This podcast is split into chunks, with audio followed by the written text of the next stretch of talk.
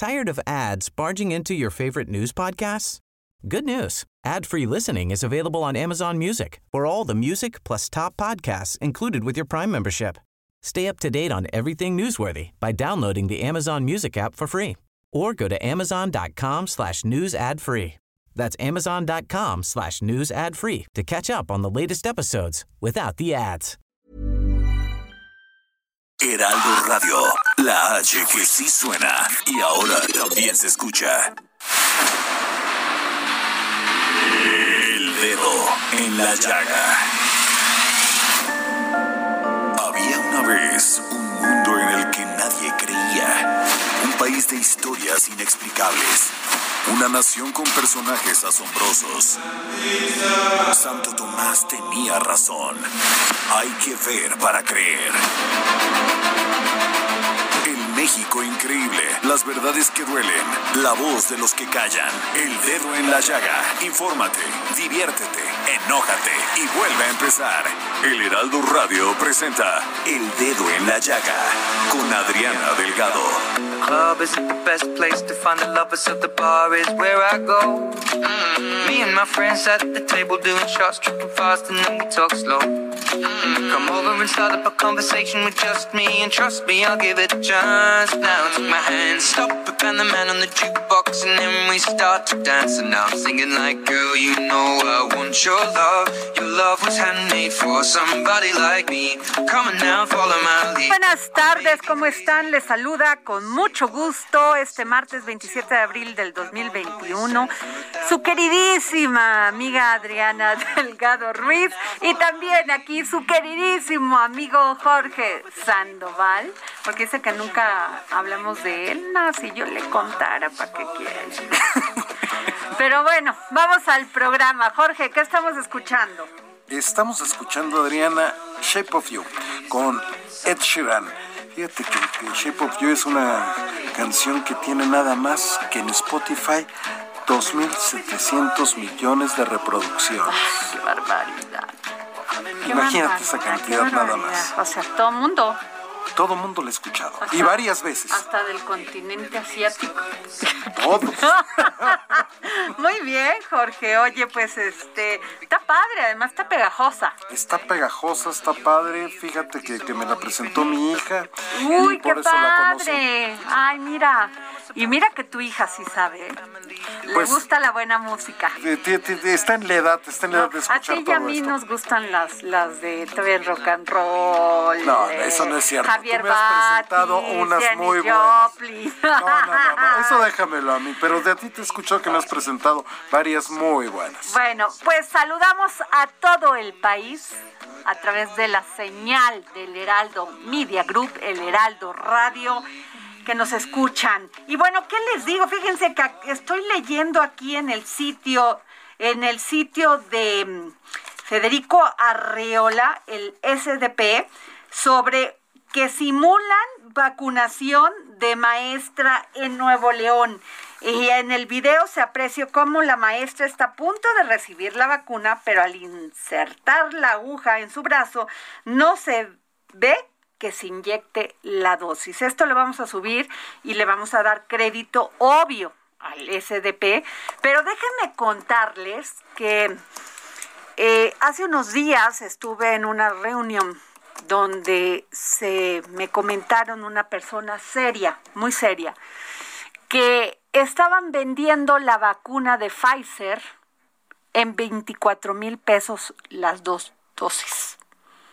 Pues ya bajó, ¿eh? No, pero que además hacían como una party, o sea, una fiesta, se reunían un grupo de personas y entonces llegaba la persona, la doctora, el enfermero, más bien me dijeron de una doctora, que es la que está aplicando esta vacuna, y que, y que les pide el dinero y entonces les dice un momentito, con esto denme el dinero, aquí me quedo, se los da otra persona, esa persona va por la Vacuna. por la vacuna y entonces se las suministra.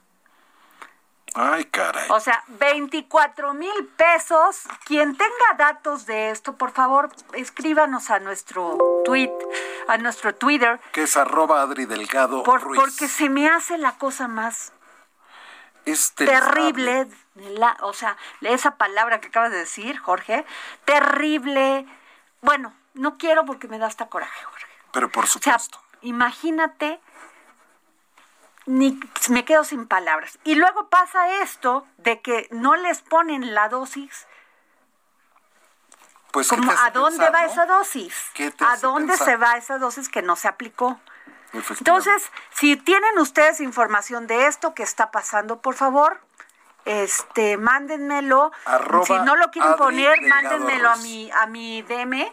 Sí, por, un, por un, mensaje, directo. Directo para que pues, no se den por enterados, pero sí hay que decirlo, hablarlo, porque es terrible que muchas de las personas todavía no sean vacunadas y que haya estas personas que trafiquen con el miedo, con pues con la preocupación de, contraer con la vida, de contraer esta enfermedad. Bueno, ¿qué le, les digo? Ay, ay, ay, fíjate Jorge, ayer te estaba platicando que estoy enamorada, enamorada, sí, de un programa que lo ah. encontré por pura, este, porque me encanta escuchar de historia por puro no me encantan los escuchando libros y audiolibros y, es una manera de llegarte información de llegarte pues conocimiento cultura y sobre todo de la historia de México. Y leí una carta bueno no leí perdón escuché que eh, estaban hablando en esta radio por internet que se llama Urus Radio que además tienen series que además narra de una manera impresionante, impresionante, con toda mi admiración, el profesor Francisco Mendoza, quien es historiador, psicólogo y narrador de pasajes de la historia de México en esta radio, que se llama Urus Radio. Y que además la puede usted encontrar en el podcast en Spotify. Ahí fue donde la encontré. Bueno, el, profesor habló de la, de la guerra de los pasteles, bueno, porque tienen desde el 2012 ya está esta, este programa. Oye, para los chavos no, no, no. Ojalá lo puedan, lo puedan hoy mismo ya, porque no sabes cuántas descargas ya tenían. O sea, ya de presumir. Pero bueno, eh, yo ya tengo en la línea al profesor Francisco Mendoza y hoy déjenme decirles que escribí mi columna porque escuché que él estaba narrando con una emoción y a veces hasta, o sea, que te llega su, su manera como describe la historia de México, las traiciones, de una manera que, que, que, que, te enojas, vaya, te enojas. Y sobre todo hoy, hoy que escribí mi columna en el Heraldo este impreso, hablé, hablé ¿eh? sobre esta carta que le envía Guillermo Prieto a Santos de Gollado. Y hablando de una traición que se dio en toda esta este, guerra de reforma. Entonces, yo aquí tengo, no le voy a preguntar sobre eso, pero sí quiero que el profesor Francisco Mendoza me cuente de las traiciones que ha habido a la Constitución en todos estos años de historia de México. Muy buenas tardes, profesor. Muy buenas tardes, Adriana. Qué gusto saludarte. Gracias, gracias por tus comentarios. Y bueno, pues aquí estamos. Adelante, Adriana. Profesor, soy su fan. Soy su fan, ¿eh? Soy su fan. Ojalá todo mundo tenga la posibilidad que yo creo que todo mundo la tenemos de y no pretextos de entender de primero de conocer, luego de entender la historia de México. Y yo sí quisiera que me hablara de esto, porque usted tiene muy claro las fechas, cómo se dieron estas traiciones, podríamos decir a México y a algo tan importante como es nuestra Constitución, de cual murieron más de 200 mil personas. Sí, Adriana, nada más un, comentario previo. Por favor. La, emoción con la que narramos es precisamente por la riqueza de la historia de México. Es verdaderamente impresionante nuestra historia. Eh, hablar de tantos héroes, de tantas personas emblemáticas que han quedado ocultas, que han quedado en el olvido, desgraciadamente, y es lo que hemos hecho en Uru Radio, pero esa emoción es a causa de nuestra enorme historia. Nada más quería hacerte ese, ese comentario. Sí, por favor. Y bueno, pues eh, sí, tuve la oportunidad de leer tu columna, Adriana, muy, muy interesante, y también tus conclusiones muy, muy interesantes. Y bueno, fue una época, como tú lo comentas, convulsa totalmente, desde 1856, de hecho, desde antes, desde la revolución de Ayutla, encabezada por Juan Álvarez, para derrocar a, Santana, que lo cual consigue en 1856. O sea, veníamos de esa revolución, Juan Álvarez toma el poder de México, eh, está unos cuantos meses en el poder, pero forma un gabinete, Adriana, un gabinete impresionante, porque en ese gabinete va a estar Benito Juárez, va a estar Melchor Ocampo, va a estar Ignacio Comonfort, o sea, los grandes liberales del siglo XIX quedan en el gabinete que formó que formó Juan Álvarez. Pero bueno, Comonfort toma la presidencia provisional ¿sí? y se, se llama a formar un Congreso Constituyente eh, que comienza a trabajar en el 56, de febrero del 56 a febrero del 57, un año exactito se llevan a redactar esa constitución, un año que, bueno, a mí me gustaría comentarte, así rápido dentro de las anécdotas que platicamos en Uru Radio, que eh, Francisco Zarco, por ejemplo, tuvo 300 intervenciones en un año, 300 intervenciones en la tribuna, o sea que diario, diario estaba en la tribuna Zarco, y él escribe las memorias de ese congreso y en dos tomos y si sumamos las hojas de los dos tomos nos da 1857 exactamente. O sea, le arco perfectamente medido todas las memorias de, de ese congreso. A raíz de ese congreso, Adriana, queda ya como presidente constitucional Ignacio Comonfort. Pero aquí entran otra vez las anécdotas, esas historias medio perdidas como Ford era soltero, aunque tenía hijos, bueno, hijas, era soltero, eh, mucho hemos dicho, soy psicólogo, que pues él tenía el complejo de Edipo, estaba casi enamorado de su mamá y para, para él todo era su mamá, Ignacio uh Comonfort. Y el obispo de la Ciudad de México convence a la mamá de Comonfort, siendo presidente de la República, de que adjure la Constitución del 57, que ya la Iglesia había declarado excomulgados a todos aquellos que acataran la Constitución. Y entonces, como por traiciona la misma Constitución que lo llevó a la presidencia, ¿sí? y traiciona la misma Constitución y se pasa al otro bando totalmente, al bando conservador, este, con el plan de Tacubaya, y después quedaría la mitad, como Ford tendría que salir huyendo del país y le deja el poder a Benito Juárez. Ahí es donde comienza la guerra de reforma, como tú bien comentas, una guerra que nos llevó o que nos costó eh, decenas de miles de muertos y que es una guerra prácticamente olvidada. Nos vamos sobre todo con la intervención o anteriormente con la intervención norteamericana y posterior a la intervención francesa y olvidamos esa cruenta guerra que pues llenó de sangre, de sangre a, a nuestro país, sobre todo en la zona, en la zona central. ¿Cómo ves? No, bueno, muy interesante y además, pues, este, que por cierto, ahorita que está usted hablando de Comonfort, también me quedó muy claro cuando habla usted de Melchor Ocampo, que hizo esta epístola y nunca se casó. de las cosas raras de la historia y de los personajes, ¿no?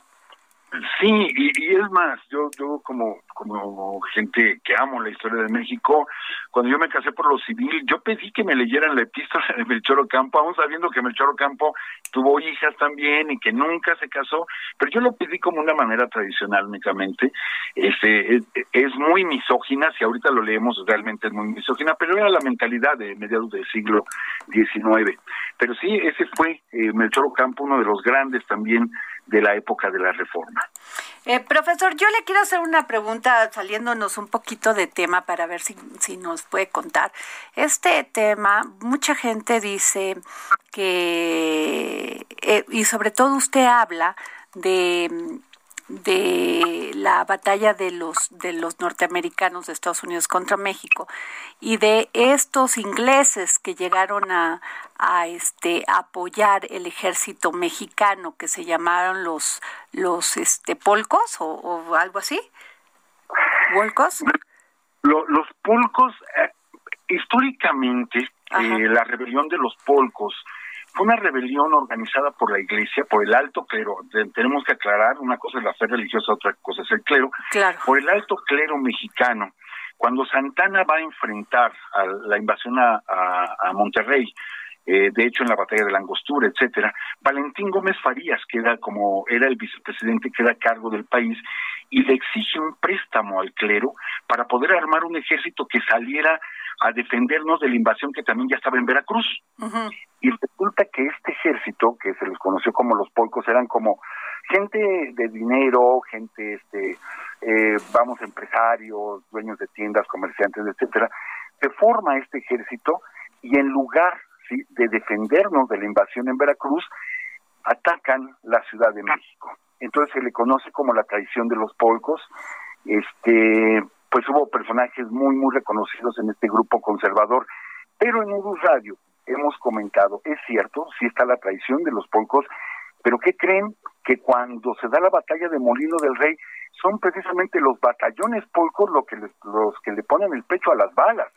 Es más, bateras, eh, etcétera, mueren en esa batalla. Ellos pertenecieron al batallón Mina, que era un batallón este eh, de los polcos, como que no la creían y cuando ya la creyeron, pues ya fue muy tarde, pero sí se la rifaron, perdón por la expresión coloquial, pero sí se la rifaron en el campo de batalla y en Molino del Rey y muchos murieron y dieron su vida por México también.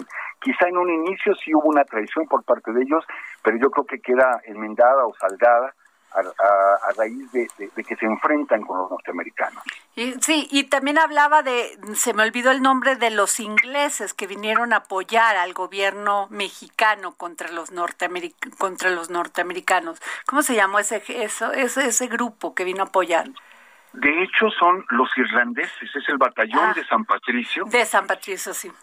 Exacto, ellos comienzan a desertar porque son de origen católico, comienzan a desertar desde Monterrey, desde que tenemos la invasión de Monterrey con Taylor, ellos son artilleros sobre todo, y ellos defienden la ciudad de Monterrey, pelean en la angostura y después pelean aquí en México, sobre todo en la batalla de Churubusco.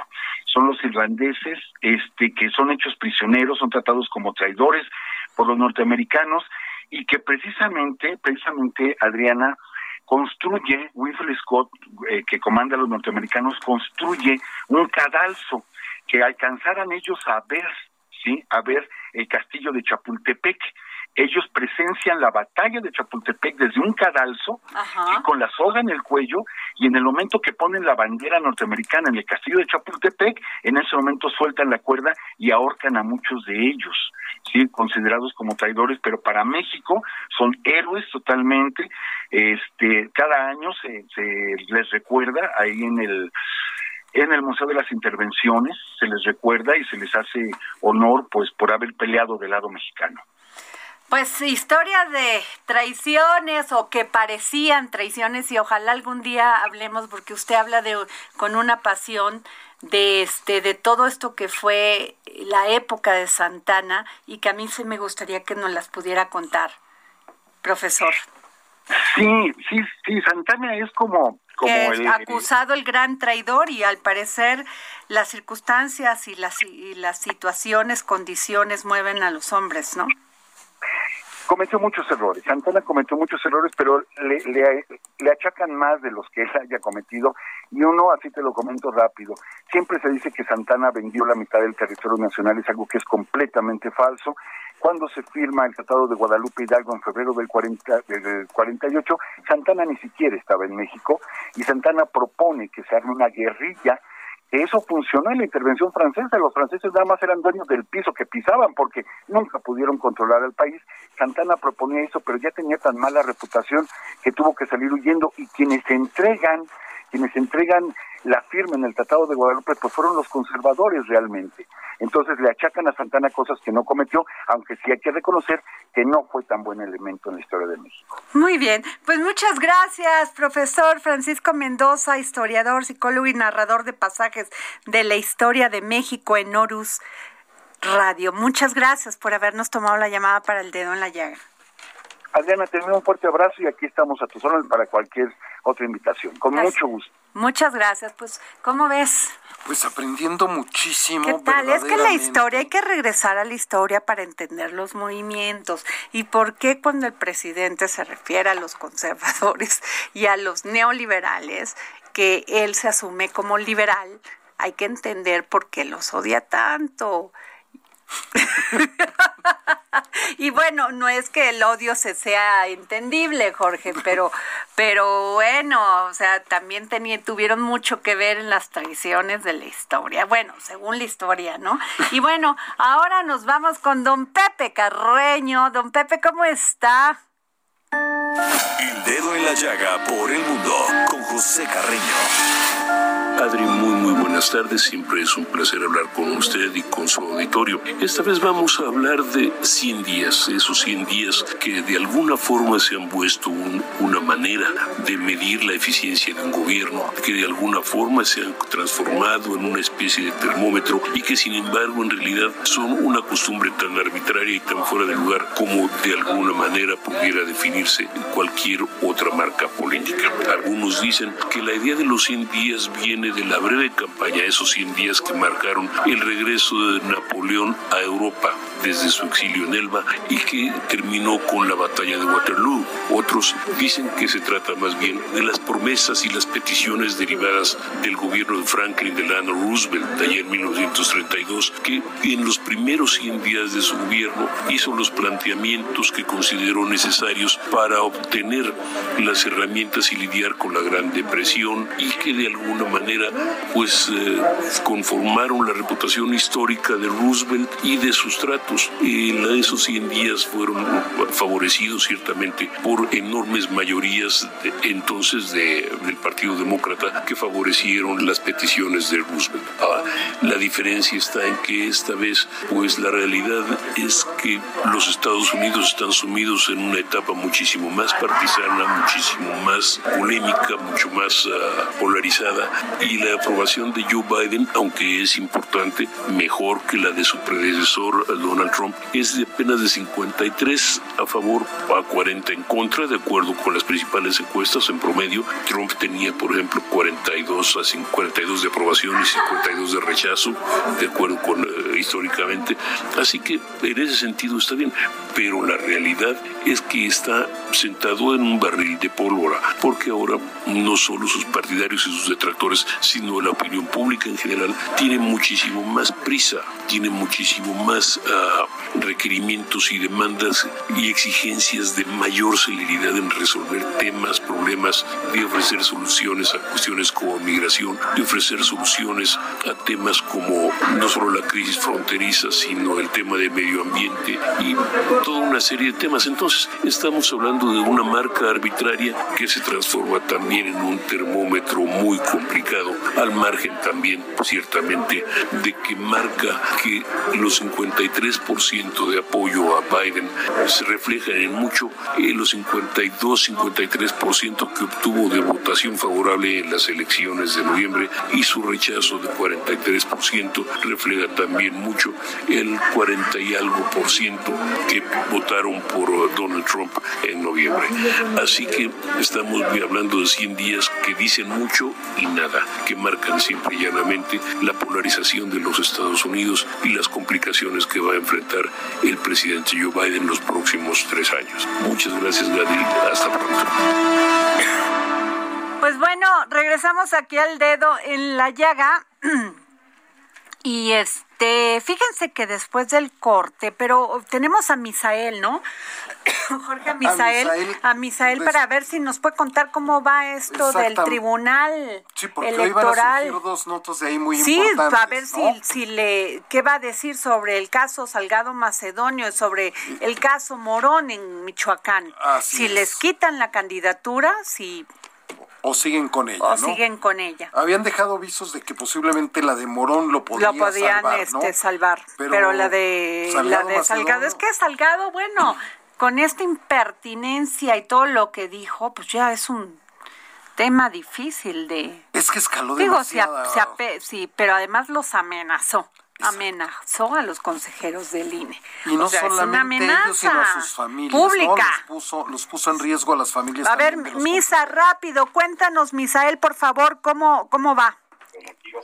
Hasta este momento ya inició la sesión del Tribunal Electoral del Poder Judicial de la Federación y eh, se ha leído ya la- la- el proyecto de Raúl Morón Orozco eh, sobre la pérdida de derecho a ser registrado y eh, la- el proyecto proponen eh, pues que son infundados los agravios contra Raúl Morón Orozco eh, y bueno pero también afirman que no debió sancionarse al eh, al morenista con la pérdida del registro. Muy esto bien, todavía va a ser votado por los eh, por los magistrados por los siete magistrados de la sala superior y eh, en el caso de Félix Salgado Macedonio eh, hasta este momento el proyecto Se cortó Bueno, la llamada. a ver si podemos regresar con Misael y regresamos de un corte. A Adriana Delgado en su cuenta de Twitter, arroba Adri Delgado Ruiz.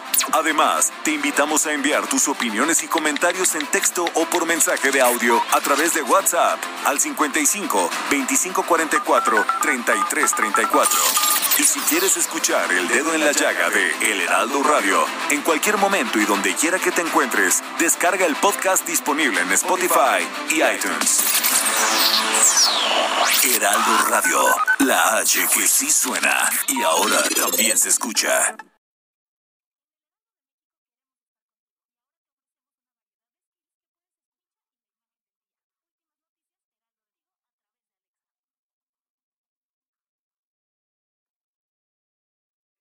Heraldo Radio, la H que sí suena y ahora también se escucha. Sigue a Adriana Delgado en su cuenta de Twitter en arroba Adri Delgado Ruiz. Y envíanos tus comentarios vía WhatsApp al 55 25 44 33 34 o 55 25 02 21 04. No, regresamos aquí al dedo en la llaga y tenemos a Misael Zavala, corresponsal del Heraldo Media Group, aquí eh, que está en el Tribunal Electoral del Poder Judicial de la Federación y nos estás dando esta noticia, Misael. Efectivamente, pues en hace unos momentos ya se leyeron los dos proyectos de los casos tanto de Félix Salgado Macedonio como Raúl Morón Orozco. Estos proyectos perfilan eh, pues prácticamente sepultar las candidaturas de ambos morenistas al gobierno de Guerrero en el caso de Félix Salgado Macedonio y al gobierno de Michoacán en el caso de Raúl Morón Orozco. Los eh, según los proyectos en, eh, en cuanto al caso de Raúl Morón Orozco, pues proponen los eh, la magistrada la magistrada Mónica Soto propone pues que sean infundados los agravios que él considera ya que pues eh, la cancelación del registro como candidato al gobierno de Michoacán se debió a que no presentó sus informes de gastos de precampaña y según ese proyecto pues se justifican estos esta decisión del Instituto Nacional Electoral de cancelar la candidatura de Raúl Morón Orozco al gobierno michoacano. En el caso también de Félix Salgado Macedonio eh, pues el proyecto del, del magistrado Indalfer Infante afirma que son insuficientes los argumentos promovidos por tanto por el aspirante al gobierno de Guerrero como el partido Morena de que la culpa fue de la dirigencia nacional de Morena por no presentar estos informes de gastos de precampaña, pues estos argumentos son A ver. Misael, quiero entender, el Tribunal Electoral del Poder Judicial de la Federación eh, da la razón al INE y le quita la candidatura a Félix Salgado Macedonio y a Raúl Morón. Efectivamente, esa es en síntesis, eh, como vienen los proyectos, como se han leído los proyectos hasta este momento por parte de ambos. Aunque falta la votación, ¿no, Misael?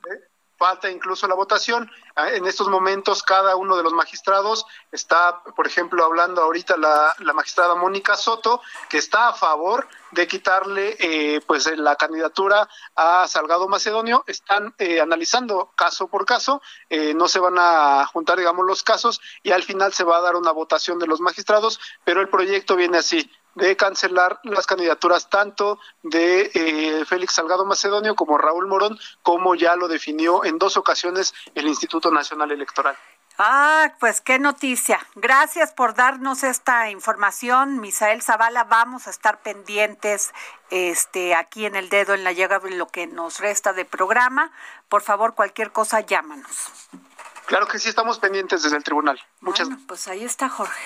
Hay que estar pendientes, ¿no? pero falta la votación. Sí, pero ahí está el proyecto, todo va encaminado para allá. Encaminado para allá. Pero bueno, como dices tú, legalmente falta la votación. Falta. Bueno, y fíjense que la semana pasada se llevó a cabo la graduación de la primera generación de la licenciatura en seguridad ciudadana e investigación policial y la tercera generación de técnicos eh, superiores universitarios en investigación y operaciones policiales de la Universidad Mexiquense de Seguridad. ¿Y quién estuvo en ese evento? Pues el gobernador. Alfredo del Mazo. Así es. Y esta Universidad Mexiquense de Seguridad fue creada en 2018.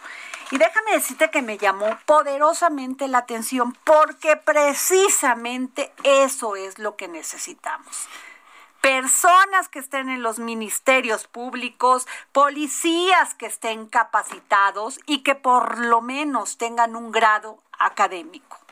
Efectivamente. Y es por eso que tenemos, porque me llenó de mucho gusto y sobre, sobre todo, Jorge, en la foto que vi había mujeres recibiendo sus diplomas. Pero para eso tenemos a la maestra Griselda Camacho Telles, rectora de la Universidad Mexiquense de Seguridad. Muy buenas tardes, maestra. ¿Qué tal, Adriana? Muy buenas tardes a ti y a todo tu auditorio. Oiga, pues qué buena noticia, qué buena noticia. Fíjese que yo no sabía, bueno, lamento mi desconocimiento de esta universidad.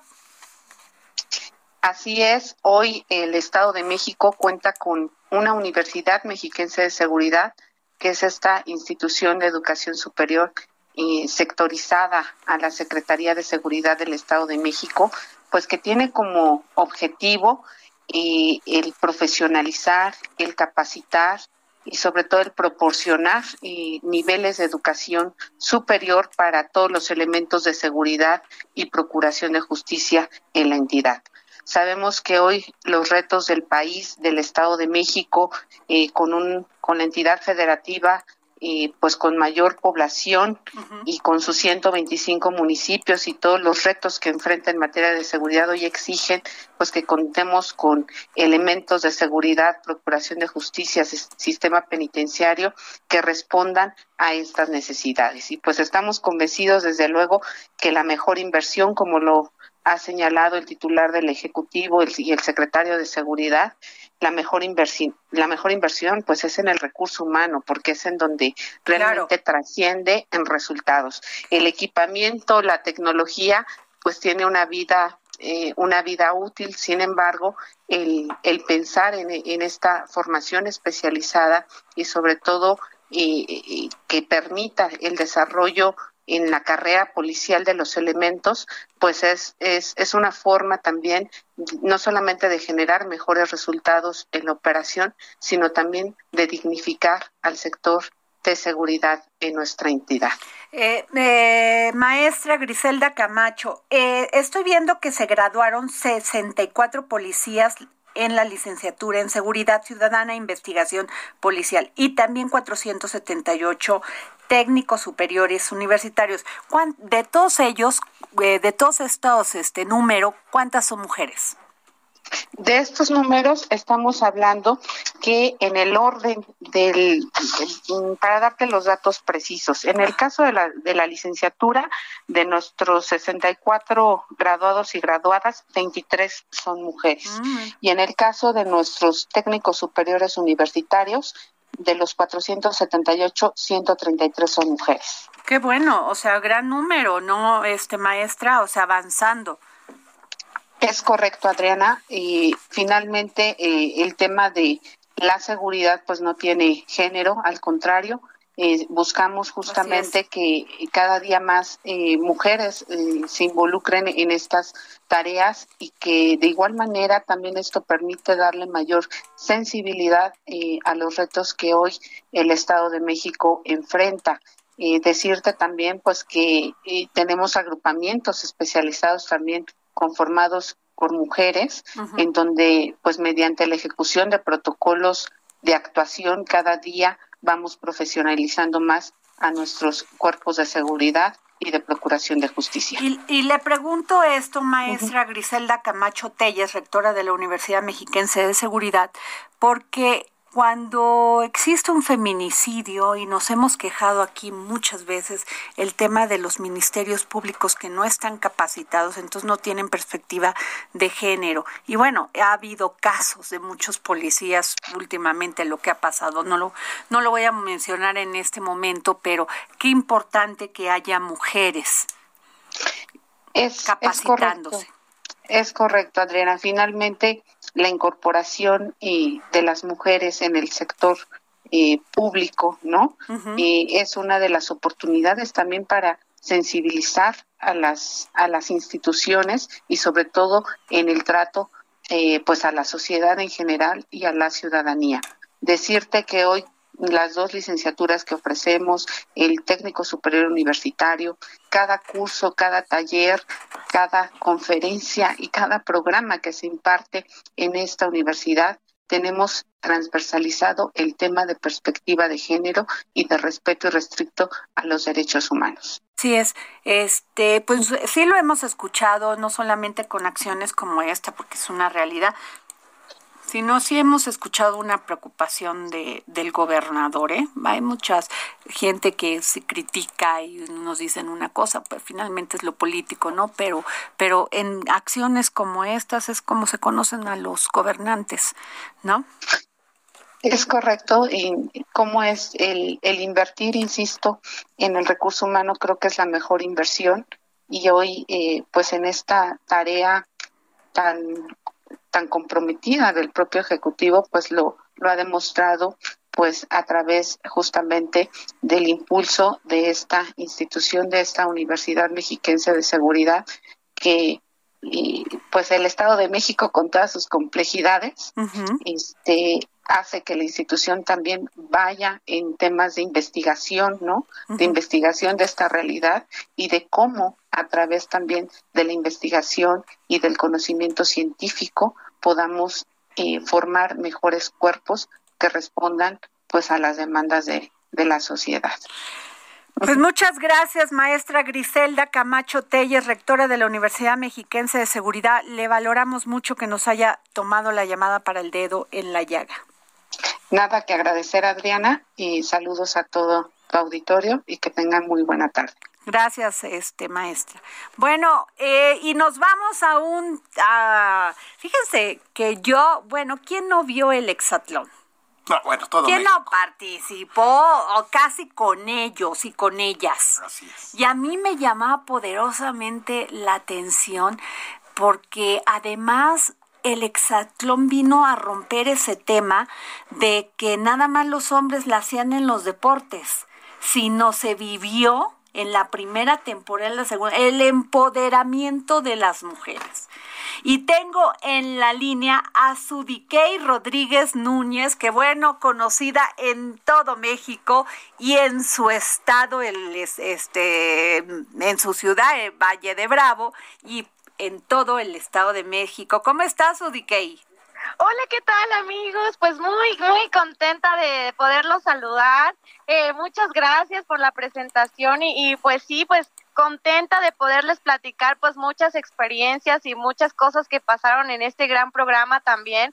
Que sepan pues que estamos muy agradecidos por todo el apoyo que nos brindaron y espero que, que nos hayan apoyado los titanes también porque realmente sí sentíamos ese gran respaldo de, de, de todos, que fue un gran programa, pusimos ahí a prueba pues muchas de nuestras capacidades y bueno, logramos muchos retos, muchos objetivos y pues la verdad fue una experiencia muy grande, lo digo como persona, como deportista, porque bueno, creo que no es algo a lo que nos dedicamos todos los deportistas que pudieron ver ahí, tanto rojos como azules, no es un deporte que practicamos día con día, pero bueno, nos adaptamos a la nueva experiencia y pues bueno, creo que fue un gran resultado para todos.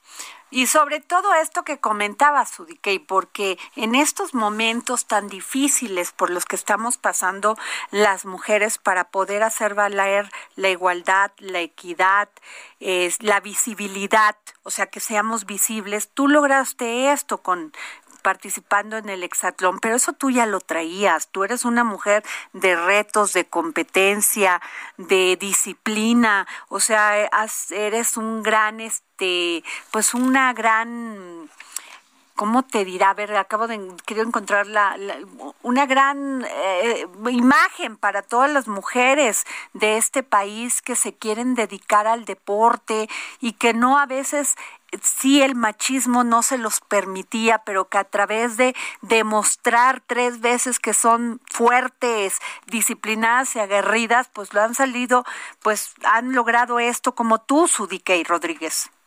Claro que sí, es, eh, pues bueno, ha sido una gran lucha, una gran batalla, digo, les comparto que dentro de mis 34 años que tengo, pues 20 años los he dedicado al deporte de alto rendimiento y pues bueno, ha sido una, una lucha muy grande, llena de mucha disciplina, porque eh, si te quieres dedicar al deporte como parte de tu profesión, porque pues ha sido también mi estilo de vida y yo también he vivido pues de, de la competencia, ¿no? De, del deporte que lo digo pues con mucho orgullo porque pues ahora sí que vivo de lo que de lo que me encanta hacer en la vida, ¿no? Que ha sido siempre estar de la mano del deporte que me ha abierto muchísimas puertas en el camino, eh, todas ellas muy productivas gracias al deporte, pues también tuve la oportunidad de ser becada en una universidad, poder tener mis estudios, concluirlos y muchas más oportunidades como también vimos el programa Exatlón, que no nada más es por algo, una, una coincidencia simple, sino porque hemos tenido la,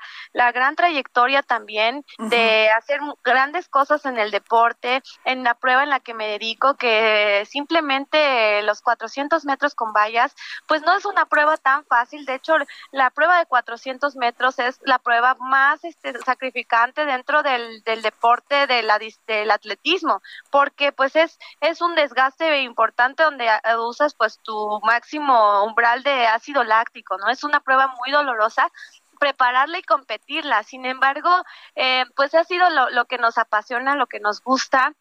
No, me, me ha encantado eh, estar en esta prueba, la hemos hecho muy bien, con el favor de Dios todo ha salido muy bien adelante, han sido batallas bastante duras, pero bueno, hemos salido muy bien a flote, con grandes resultados, pudiendo representar, digo, lo digo con mucho orgullo porque como vallesana así lo, lo, lo digo, eh, hemos representado a, a, nuestro país, inclusive, ¿no? En Juegos Olímpicos, recuerdo aquella hazaña en el 2008 eh, Beijing, donde tuvimos la, la gran fortuna de participar y de poder correr en ese gran estadio, en el Nido de Pájaros, ahí en Beijing, China, que fue una experiencia para mí espectacular corriendo en el relevo 4x400.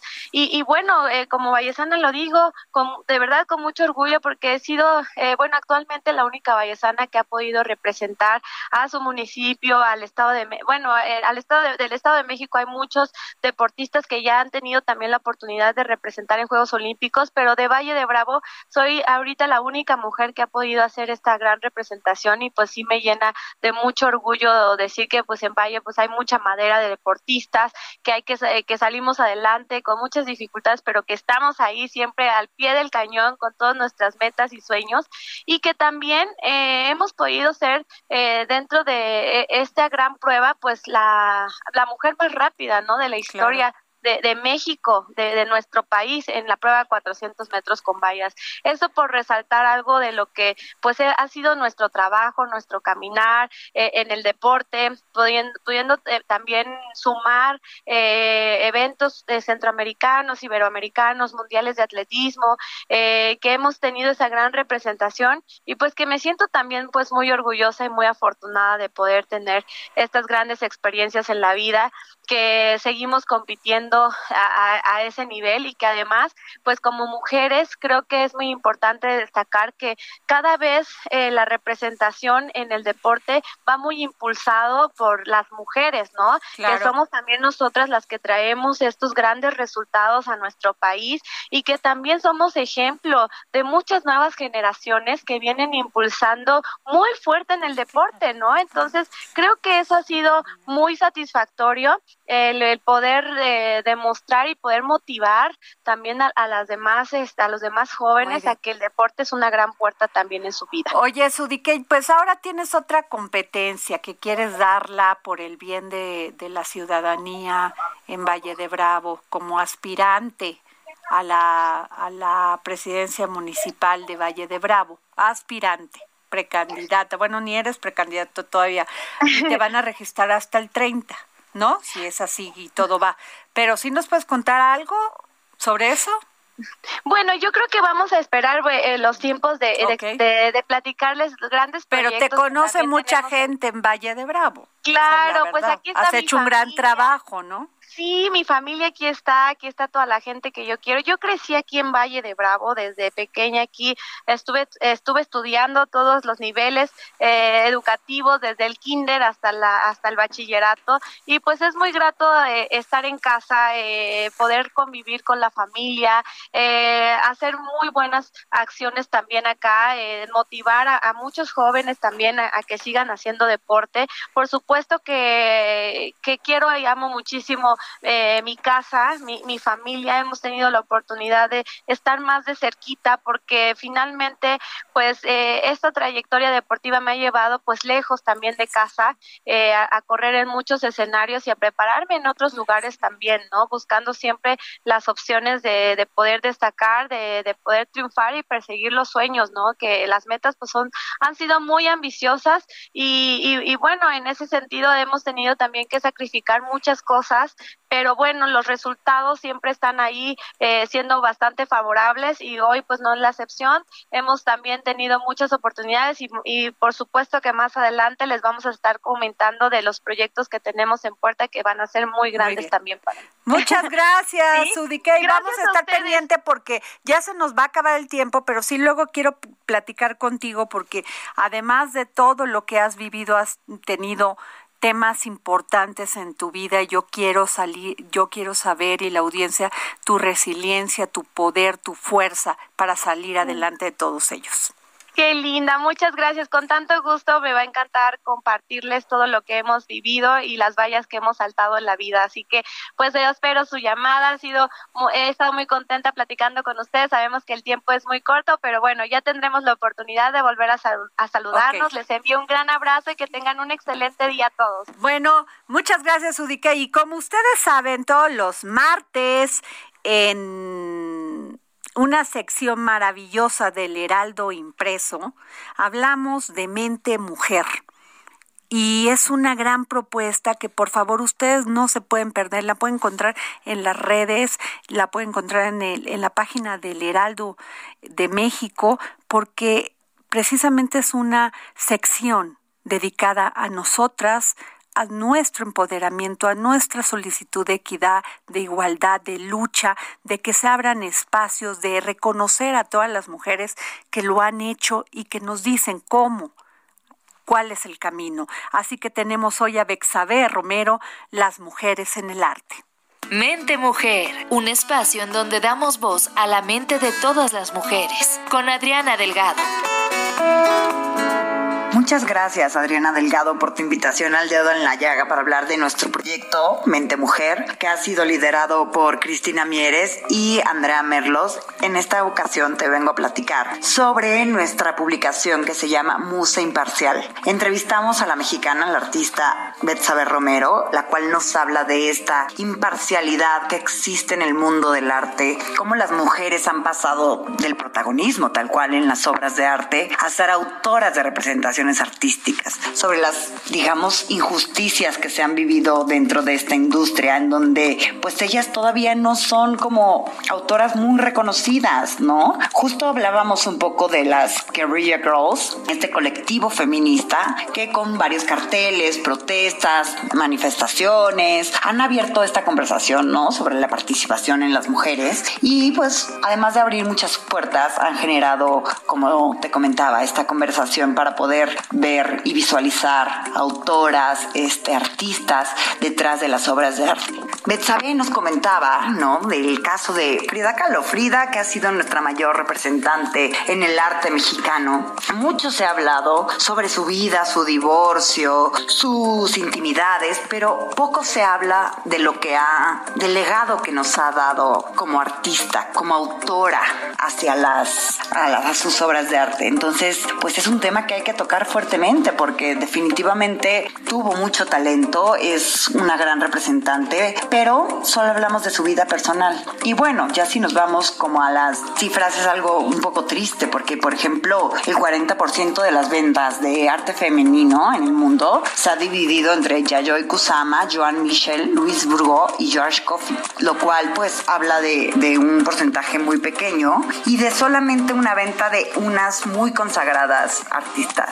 Em, en las ferias de Art Basel, ¿no? Esta feria que se realiza en Basilea, en Miami y Hong Kong, solamente el 25% de las mujeres se expone en estas, en estas grandes ferias de arte a nivel internacional. Es una cifra todavía muy pequeña que pues este artículo lo que queremos lograr es abrir, ¿no? Sobre las, el tema sobre las mujeres en el mundo del arte. Y una de las cosas que nos dice, claro, Betsabe, es pues que las cosas se valoran de diferente manera y también de una manera muy, muy sexista, porque pues evidentemente, por ejemplo, el, récord más alto obtenido por un artista es el de la francesa Louise Bourgeot, quien logró apenas vender una obra en 10 millones de dólares. Fue cinco años justo después de morir, ya era ya muy grande, pero esto ya lo había logrado 15 veces Jeff Koons, el artista estadounidense, a sus 40, ¿no? Entonces, esto nos habla de, de la brecha tan grande que existe entre la venta, exposición, exhibición de las obras femeninas. Y pues nada, platicarte sobre esto, sobre la entrevista que tenemos con Betsabe Romero y por supuesto invitarlos a leernos todos los lunes y los viernes en este proyecto de temas que son coyunturales sobre la mujer.